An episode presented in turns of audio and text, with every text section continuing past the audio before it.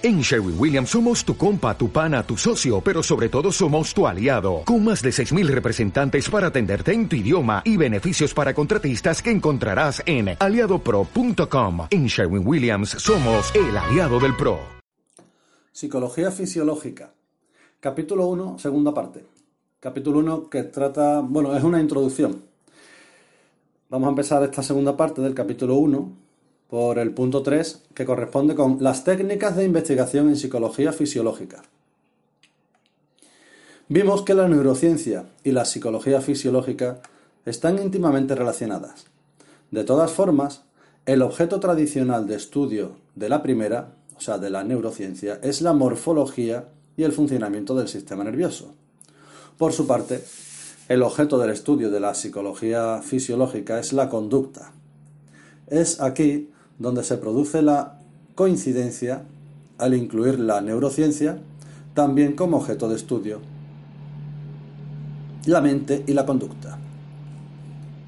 En consecuencia, todas las técnicas que se utilizan en la neurociencia y las distintas especialidades de la misma, neuroanatomía, neurofisiología, neuroquímica, neurofarmacología, neuroendocrinología, neuroinmunología, etc., son susceptibles de ser utilizadas por la psicología fisiológica.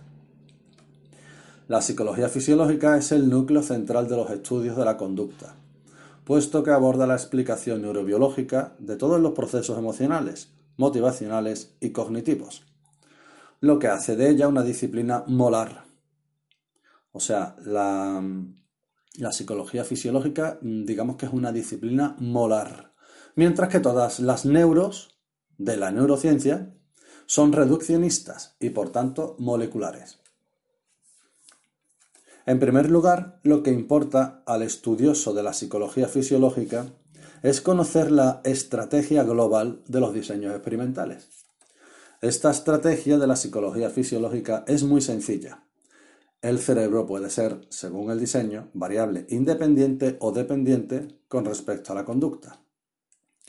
El segundo objeto de esta sección es subrayar que el avance tecnológico y la combinación de conocimientos de las más variadas especialidades de todos los campos del conocimiento es lo que se empieza a notar en la actualidad y va a dirigir la génesis de nuevas técnicas en el futuro.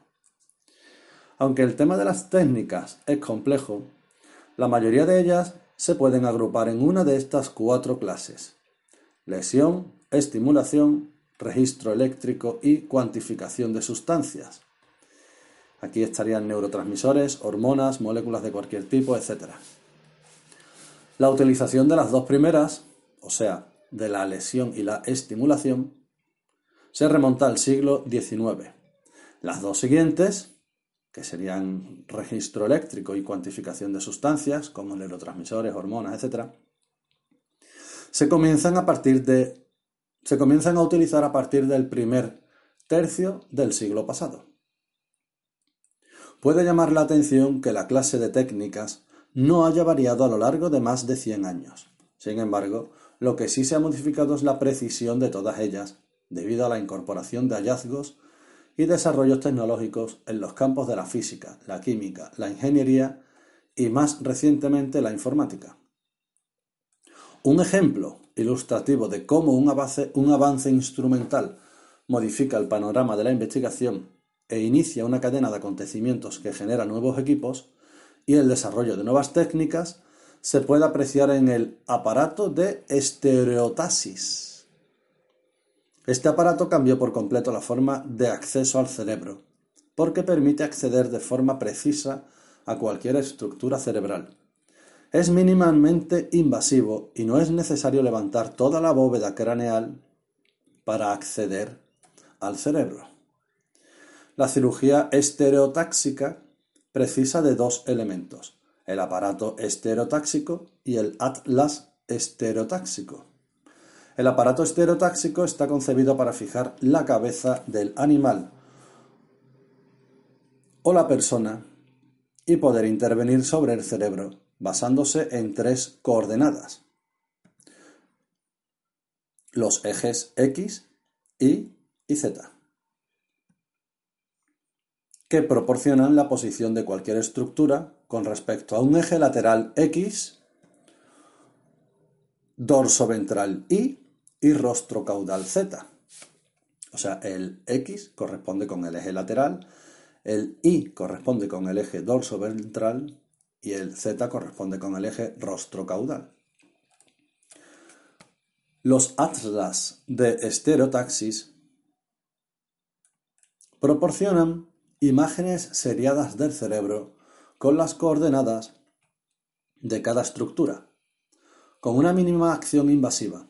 Bajo anestesia general, se puede acceder a cualquier estructura cerebral para producir lesiones, administrar sustancias, recoger la actividad eléctrica, la producción de neurotransmisores o cualquier metabolito que interese estudiar. Los aparatos de estereotaxis se fabrican para cada especie porque el tamaño y la forma de la cabeza son diferentes. A partir de los principios del aparato de Holtzley Clerk, que es como llamaron también al primer aparato de estereotaxis, Spiegel, bueno, lo llamaron así porque ellos fueron quienes lo inventaron, quienes lo desarrollaron. Pues bien, dice que Spiegel y Wikis, desarrollaron un nuevo instrumento para la especie humana a finales de los años 40 del siglo pasado. Desde esa época se produce una convergencia entre la radiología y la estereotaxia, a la que más recientemente se ha agregado la informática. El paso definitivo en la estereotaxia se debe a la colaboración de Trent Well, ingeniero biomédico, Russell Brown, médico y matemático, y Theodore Roberts, neurocirujano, que crearon el sistema estereotáxico BRW. Corresponde con las tres iniciales de cada uno de, de estos científicos, que inicialmente utilizaba la tomografía axial computarizada, TAC para guiar la cirugía estereotáxica. Este sistema, el sistema estereotáxico BRW, proporciona un número infinito de posiciones para alcanzar un punto en el espacio definido por los ejes X, Y, Z. Como las imágenes obtenidas por TAC, o sea, tomografía axial computarizada, resonancia magnética, RM, o tomografía por emisión de positrones, TEP, son, bidimensionales, para que puedan guiar un sistema estereotáxico es preciso convertirlas a un sistema tridimensional.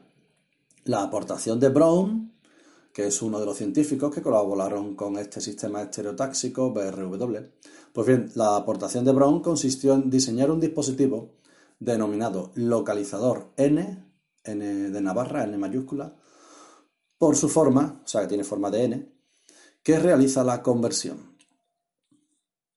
O sea, la conversión de, un sistema bidimensional a un sistema tridimensional. La cirugía estereotáxica en humanos se utiliza para muchos fines. Biopsias, estirpar tumores primarios o metástasis, tratamiento de malformaciones arteriovenosas, etc. Se ha visto cómo el avance tecnológico de la radiología, la informática y la neuroimagen mejoran el diseño de aparatos e instrumentos utilizados para el tratamiento de enfermedades y la investigación del cerebro. La misma capacidad de invención la observamos con respecto a las técnicas de lesión que se utilizan por medio de la cirugía estereotáxica. Los primeros estudios realizados en animales utilizaban la electricidad para lesionar distintas regiones cerebrales. Estos primeros ensayos tenían limitaciones considerables y en ocasiones llevaron a conclusiones que posteriormente tuvieron que ser matizadas y completadas. Cuando se introdujo la radiofrecuencia para producir la lesión, mejoró el control del tamaño de la misma. No obstante, la destrucción de una estructura cerebral provoca también la desaparición de las fibras de paso y en ocasiones de grupos celulares próximos. Desarrollos posteriores permitieron ir refinando las técnicas, lo que tuvo como consecuencia que el nivel de detalle del funcionamiento cerebral fuera cada vez más preciso.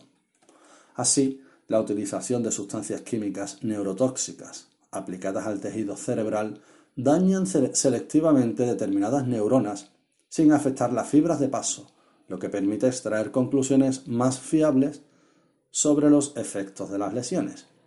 Esto es gracias a la utilización de sustancias químicas neurotóxicas.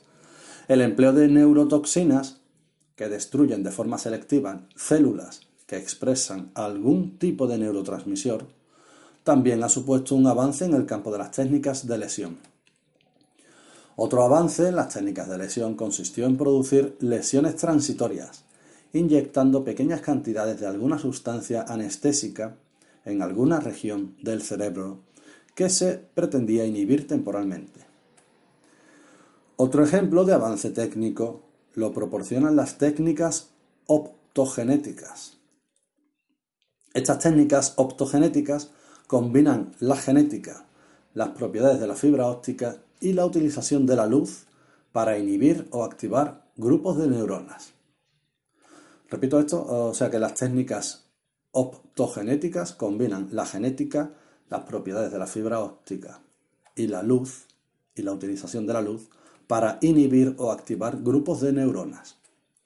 Boyden y colaboradores publicaron en 2005 los resultados de sus investigaciones, dando a conocer los fundamentos de esta técnica, basada en añadir al ADN de grupos concretos de neuronas genes procedentes de, algún, de algas verdes unicelulares, que van a expresar en la membrana neuronal canales iónicos, cuya conductancia depende de que se iluminen con luz de una determinada longitud de onda.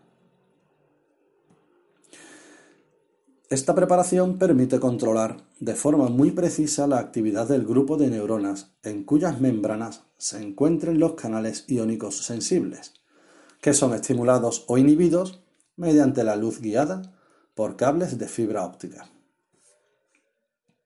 La importancia de esta técnica, estamos en la técnica mm, de optogenéticas, pues bien, la importancia de esta técnica radica en su capacidad de resolución espaciotemporal. Cuando se utiliza la estimulación eléctrica para activar o inhibir un grupo de neuronas, el límite espacial de la estimulación es impreciso. Una forma más selectiva de estimular o inhibir una región cerebral es la infusión de fármacos o alguna sustancia química que tenga un efecto agonista o antagonista sobre los receptores de las neuronas. Sin embargo, este procedimiento produce sus efectos de forma lenta, y no coincide con la rapidez con la que trabajan los circuitos neuronales y en consecuencia su resolución temporal es pobre.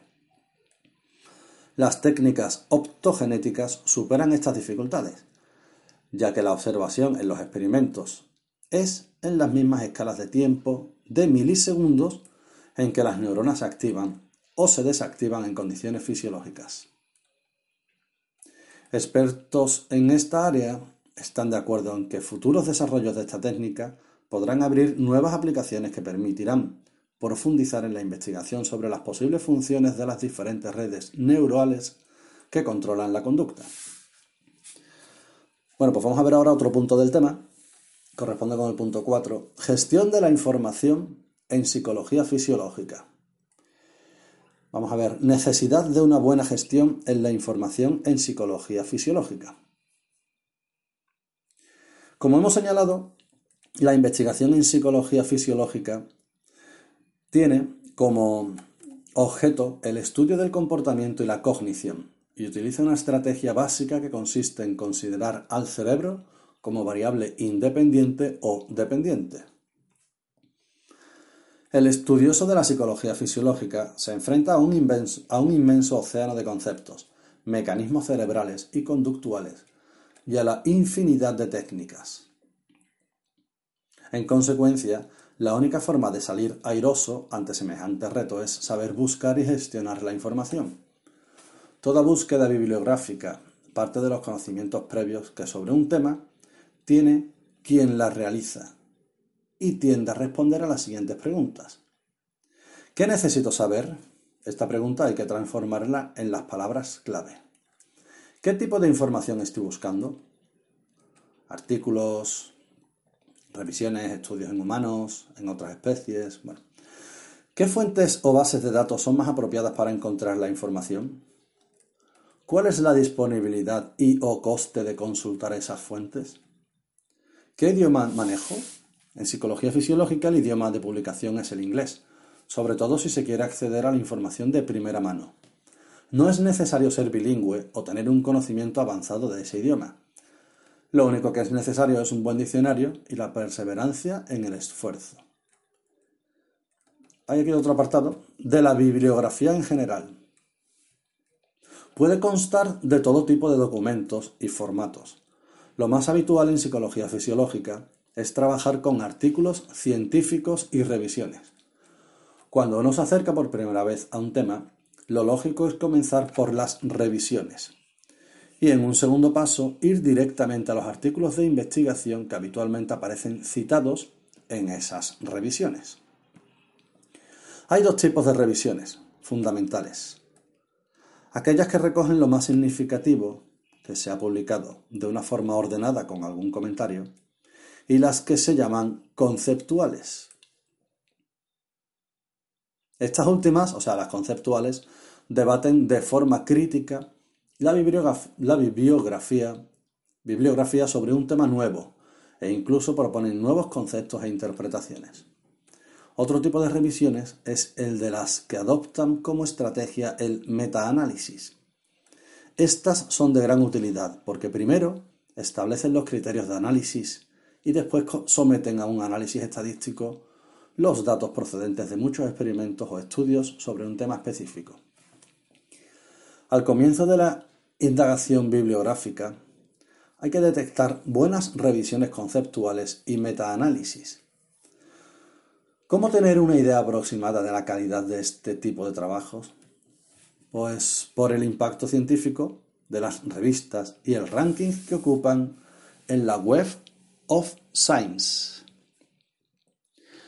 Una vez que las revisiones y, los metaanálisis familiarizan con el territorio, es posible acceder a los artículos científicos. En todo caso, siempre es necesario adquirir habilidad en la utilización de las palabras claves, que es el apartado que vamos a ver ahora, las palabras clave. Las palabras clave son aquellas con contenido semántico que nos describen un tema. Pueden consistir en una palabra o un grupo de palabras. Lo importante es que sirvan para caracterizar el contenido de la búsqueda. También se pueden utilizar como palabras clave los nombres de los autores si se quiere conocer la producción científica de alguien o interesa seguir la investigación de algún autor. Bien, vamos a ver aquí otro punto, estamos dentro del mismo apartado, eh, estamos en el apartado Gestión de la información en psicología fisiológica. Hemos visto primeramente necesidades de una buena gestión de la información en psicología fisiológica. Aquí hemos hablado sobre la bibliografía general, las palabras clave. Y bueno, pues ahora vamos a ver otro apartado, las bases de datos más importantes para el estudio de la psicología fisiológica. La base de datos de la Biblioteca Nacional de Medicina de los Estados Unidos posiblemente es la base de datos que más se utiliza en psicología fisiológica. O sea, la base de datos de la Biblioteca Nacional de Medicina de los Estados Unidos. El acceso a esta base es gratuito desde cualquier buscador. Esta base proporciona los resúmenes de cerca de 40 millones de artículos de ciencias de la salud desde 1899 hasta la actualidad. También facilita el acceso directo y gratuito a todo el artículo en un número considerable de los casos. Cuando no es así, siempre se puede escribir por medio de correo electrónico a alguno de los autores y solicitar que tenga la amabilidad de enviar el artículo en formato PDF. Em, esta base de datos eh, se abrevia PubMed. P mayúscula V, M mayúscula E, D. Bueno, se usa prácticamente como cualquier programa de estos de internet, de buscador. Entras en el programa y ya te aparece, o sea, pones las palabras claves en inglés y bueno, ya vas tú seleccionando, por ejemplo, si quieres que sean los más nuevos, los artículos más novedosos, o el tipo de documento que quieres buscar, como artículos, revistas, en fin. Eh, dice que este buscador el PubMed, que corresponde con, con la base de datos de la, Biblioteca Nacional de Medicina de los Estados Unidos. Pues bien, este buscador es más que suficiente para seguir y ampliar todos los temas de psicología fisiológica. Existe otra base, que es la base de datos PsicoInfo.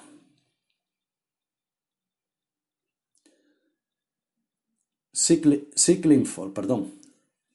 PsycInfo. Es la principal base de datos de la American Psychological Association, APA, APA. Actualmente ofrece más de 4 millones de registros de publicaciones académicas, artículos científicos, el 80%, libros, capítulos de libros, congresos y tesis doctorales en el campo de la psicología y ciencias afines. Es la base de datos de psicología más importante a nivel mundial e incluye obras desde el siglo XVII, aunque de forma sistemática desde el siglo XIX. Incluye documentos en 29 lenguas.